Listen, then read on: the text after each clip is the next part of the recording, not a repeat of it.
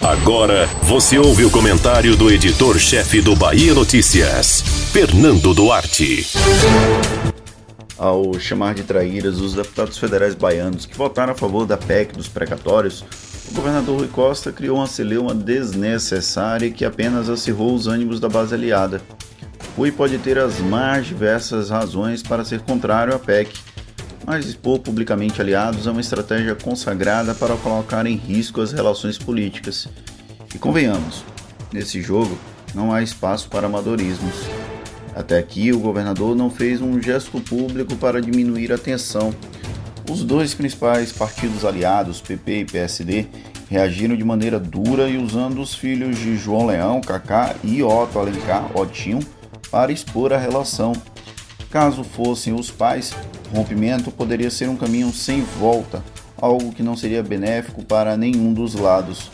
Percebe-se aqui uma predisposição das legendas a não partir para o confronto direto. Porém, tanto Leão quanto Otto são experimentados o suficiente para não terem sangue de barata. A votação do Congresso Nacional não obedece exclusivamente a padrões partidários ou de alianças regionais.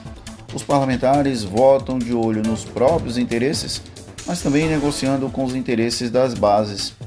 Desde há muito tempo que Rui era contrário à PEC, não por prejudicar a Bahia diretamente, mas por travar uma fonte de receita que ele já contava.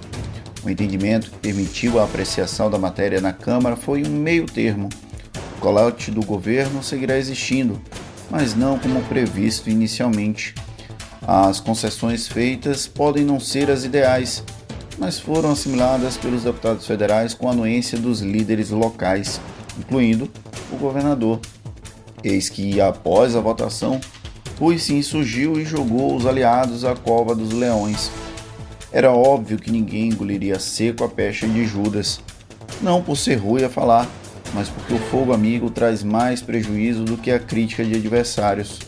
Acordado não sai caro como ensinam os antigos, e Rui passou do ponto ao simular ter sido pego de surpresa, com possíveis consequências de médio e longo prazo que podem prejudicar o próprio grupo político. Não ficou claro qual o objetivo da fala.